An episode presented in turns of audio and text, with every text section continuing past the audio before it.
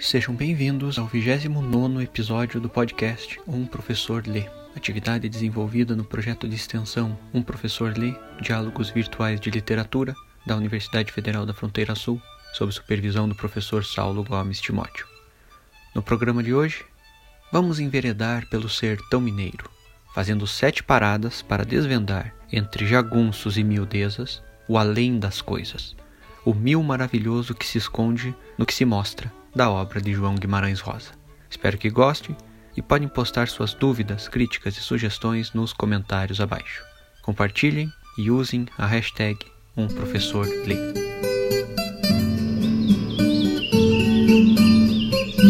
Guimarães Rosa é um daqueles autores que metem medo à primeira vista. Porque ele é difícil, parece que eu nem sei ler em português, porque ele inventa palavras. Na verdade, como também acontece com outros autores, como Machado de Assis, Luiz de Camões ou José Saramago, simplesmente mostrar os livros e dizer que é bom não transformará pessoas que nunca leram nada dele em leitores apaixonados.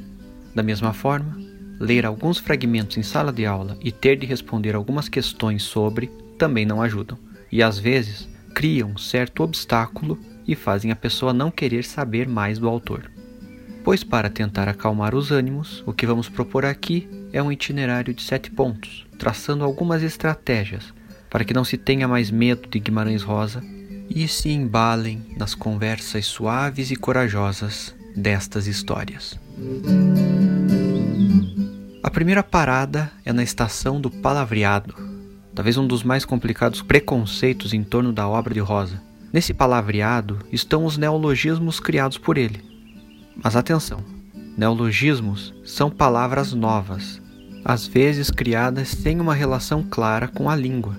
É o que Anthony Burgess fez em Laranja Mecânica com vários termos que Alex usa, mas Guimarães Rosa junta três esferas para escrever do português desde suas origens, trazendo palavras não mais usadas, mas ainda carregadas de sentido nos ecos das épocas passadas, da tradição oral, das conversas do povo que ele ia coletando em sua vida de médico do interior e dos idiomas que conhecia, 23, segundo o próprio, alguns conseguindo falar, outros podendo ler, outros bisbilhotando a gramática e o seu funcionamento.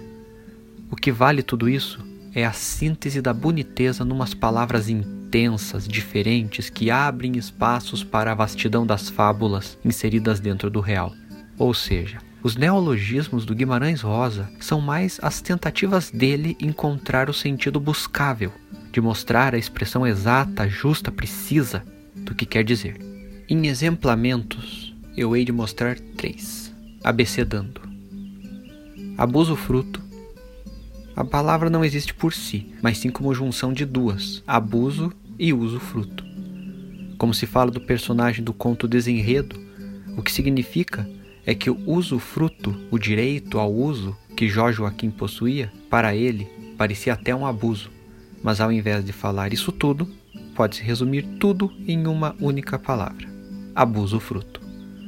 Ou então, bloblo. O que seria isso? nada mais que o nome que se dá ao barulho do gelo no copo, como na frase percebia-se o blóbulo dos cubos de gelo. Ele traduz isso numa palavra e depois que você escuta, pois o texto de Guimarães Rosa deve ser lido como se estivesse ouvindo alguém contar, faz todo sentido. E o verbo capiscar? Pegando o verbo italiano, que quer dizer entender o sentido de alguma coisa, surge um jogo, involuntário ou não, também com o piscar. Então eu capisquei, entendendo e piscando o olho ao entendido.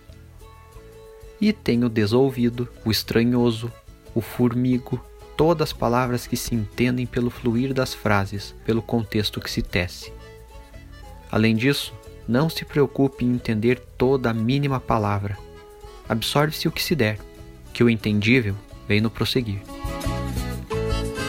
A segunda parada é a do além das palavras, indicando o para lá do texto, pois Guimarães Rosa é um autor que se pensa suas palavras no sentido muito, o conto, o romance, deve de trazer também muita sabença.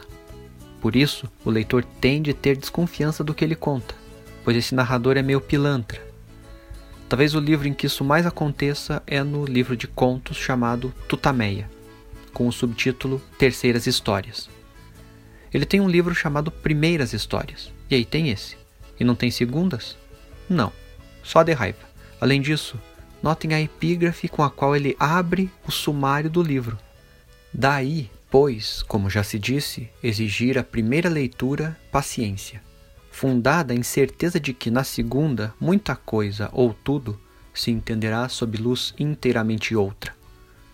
A frase é do Schopenhauer, o filósofo alemão, e em resumo diz: Calma, você vai ler o livro, mas depois vai ter de ler o livro de novo e aí sim vai fazer sentido.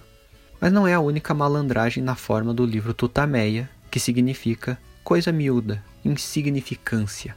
Além de usar epígrafes nos contos baseados em livros que não existem, o Rosa colocou quatro prefácios que vão aparecendo ao longo do livro.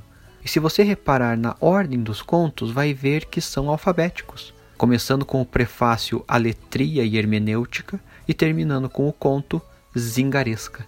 Mas lá no meio, os contos são João, porém, o criador de Perus, Grande Gedeão e Reminição, formando as iniciais J, G, R, que são as do próprio João Guimarães Rosa. Questionado sobre isso, Guimarães Rosa só soltava um risinho e pronto. Deve-se ler os livros como quem entra num terreno com outra lógica, mágica, mística, fantástica, que faz com que as palavras sejam máscaras que escondem e revelam muitas coisas. Como exemplo, digo a experiência própria de ler com meus alunos da graduação os contos de Guimarães Rosa. Distribuí um conto, Orientação, que tem três páginas, para cada um fazer uma primeira leitura individual.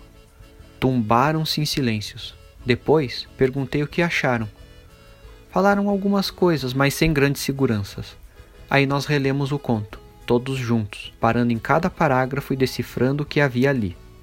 E deram risadas nos momentos de riso, de modo que quando chegaram ao final, ali estava um conto que tinham gostado, e que uma segunda ou terceira leitura revelou aquilo que na primeira ficou faltando. É o que é.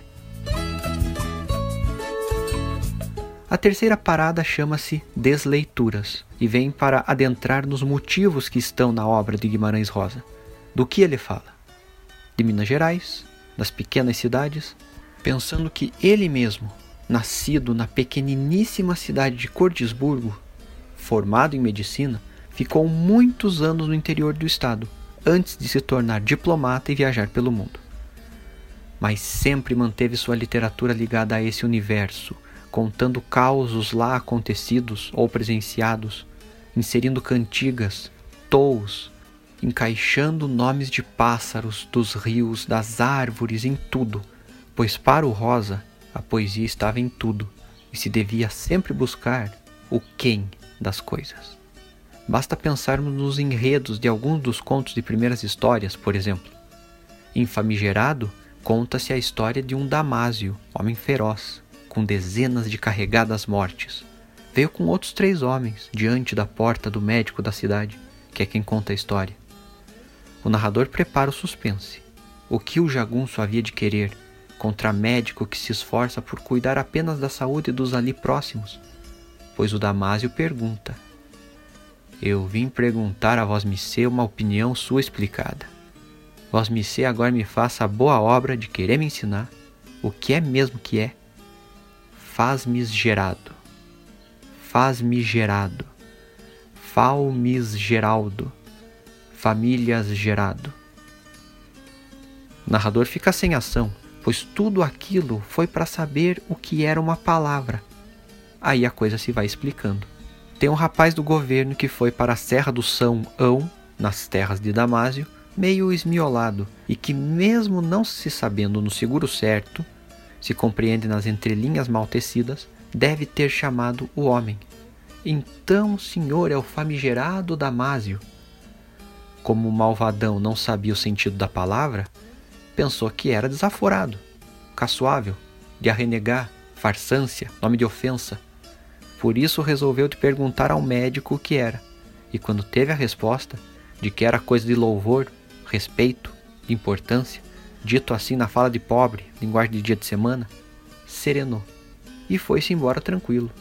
O médico que lá ficou, matutando sobre aquela anedota que se fez, do homem bruto que viaja tantas léguas em busca de tirar cisma com o significado de uma palavra. Cada conto do Guimarães Rosa é isto: uma pequena história acontecida, como se fosse um caos a ser contado, havendo expressões, ditos e imagens bem costuradas no que se lê.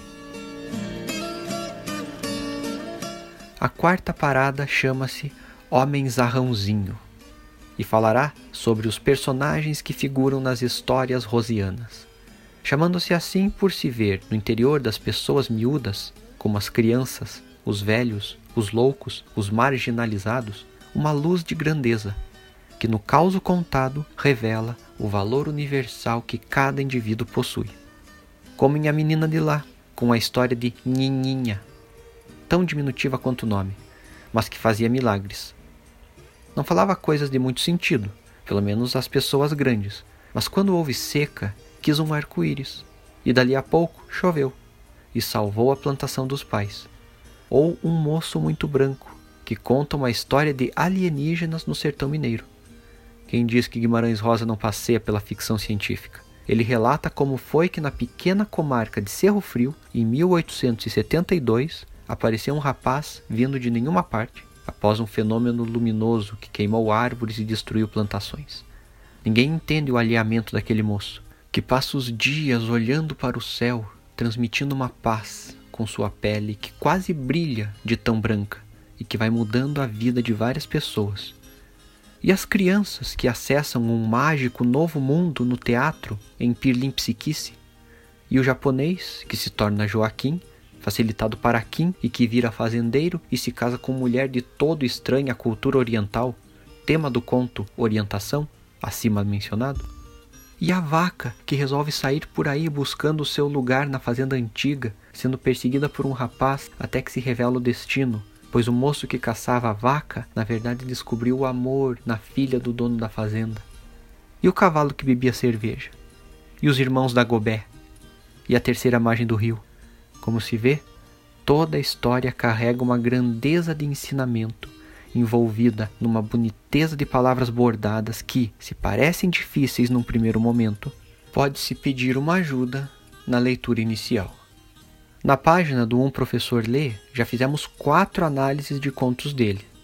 Esses Lopes, Presepe, Sequência, que é a história da vaca, e a fita verde no cabelo, que é uma recontagem da história da Chapeuzinho Vermelho. Vale a pena ler. A quinta parada é de cunho espiritual e chama-se Nomo Padre Filho Espírito Santo Amém. Assim, dito tudo junto, como a fala do personagem no final do conto A Hora e a Vez de Augusto Matraga.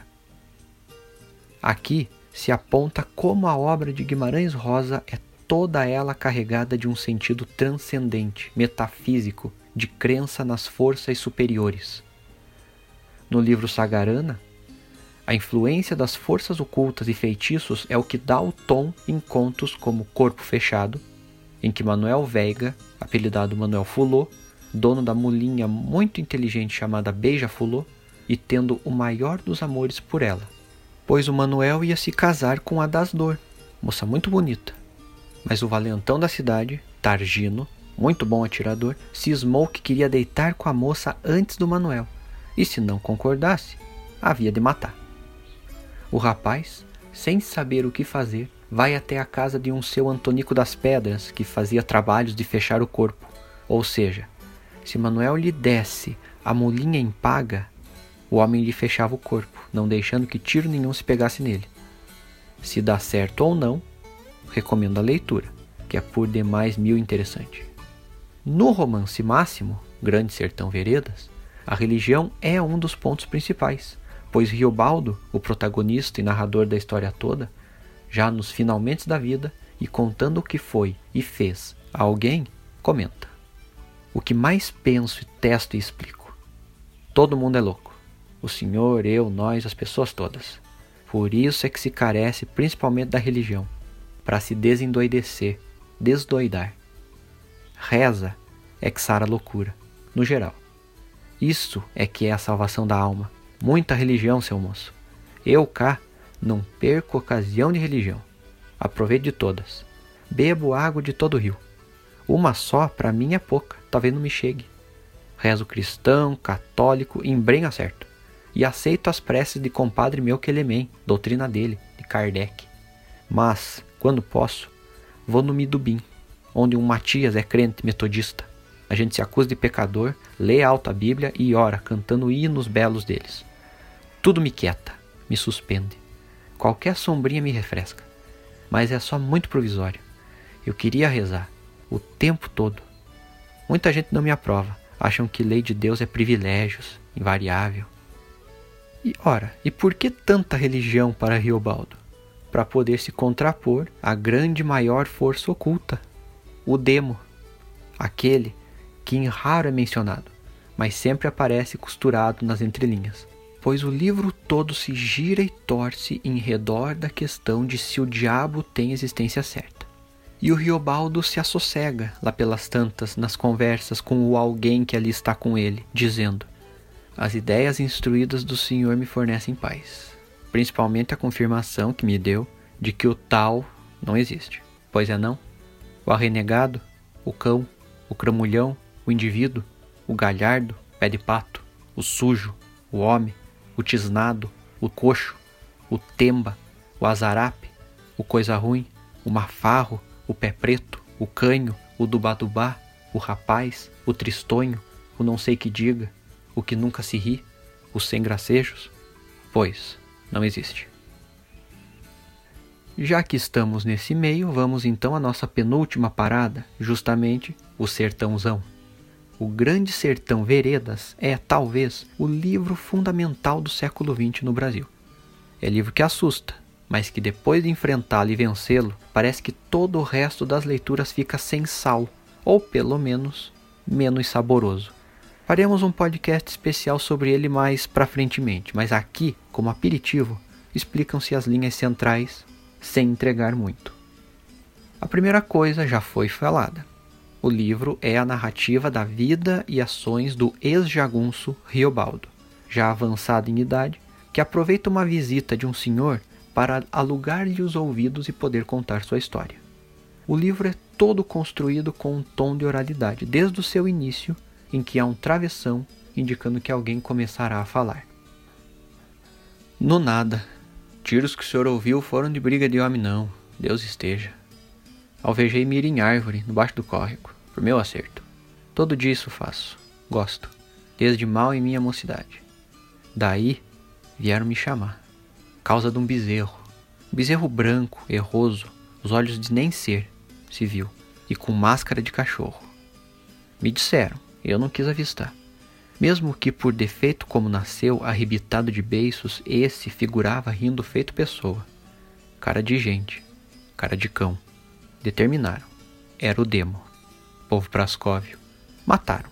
Dono dele nem sei quem for. Como esse primeiro parágrafo deixa sugerir, é um livro muito mais para ouvir as palavras escritas do que para se ler catando feijões em cada letra.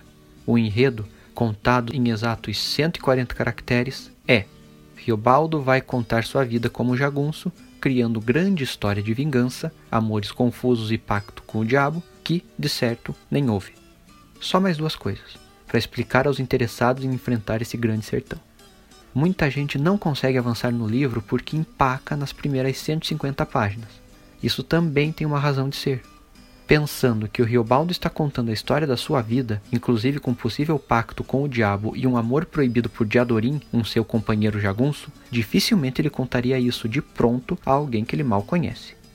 Então ele primeiro vai cuidando, jogando umas pistas, medindo suas palavras, ao mesmo tempo em que está morrendo de vontade de contar a história toda. E isso, depois das 150 páginas, fica de um jeito mais linear, começando pela sua infância.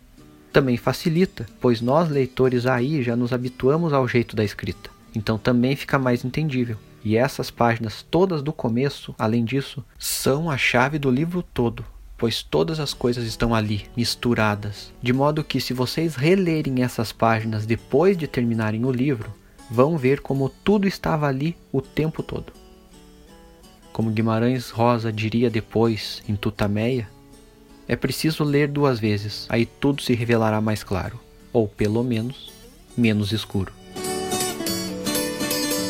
Nossa última parada é Lemniscata. Esse é o nome de verdade do símbolo do infinito, o oito deitado. É o gráfico que se gera de uma equação matemática e significa em latim laços simétricos.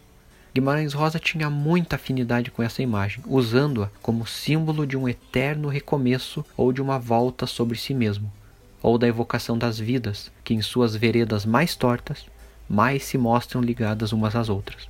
É esse o último símbolo que aparece no Grande Sertão Veredas. É também o que se sugere em contos como A Terceira Margem do Rio ou Luas de Mel, e que o próprio João Guimarães Rosa carregava consigo mesmo dois exemplos de lemniscatas, como se vê em qualquer de suas fotografias. Uma nos óculos de armação grossa, outra na gravata borboleta tão finamente aboletada. E para fechar o nosso ciclo, nada melhor do que o poema homenagem que Carlos Drummond de Andrade fez três dias após a morte de Guimarães Rosa, e que funciona como síntese de tudo que fomos falando aqui. O poema se chama Um Chamado João. João era fabulista, fabuloso, fábula, sertão místico disparando no exílio da linguagem comum, projetava na gravatinha a quinta face das coisas inenarrável narrada? Um estranho chamado João para disfarçar, para farsar o que não ousamos compreender? Tinha pastos, buritis plantados no apartamento, no peito? Vegetal ele era ou passarinho sob a robusta ossatura com pinta de boi risonho? Era um teatro e todos os artistas no mesmo papel ciranda multívoca, João era tudo, tudo escondido, florindo, como flor é flor, mesmo não semeada?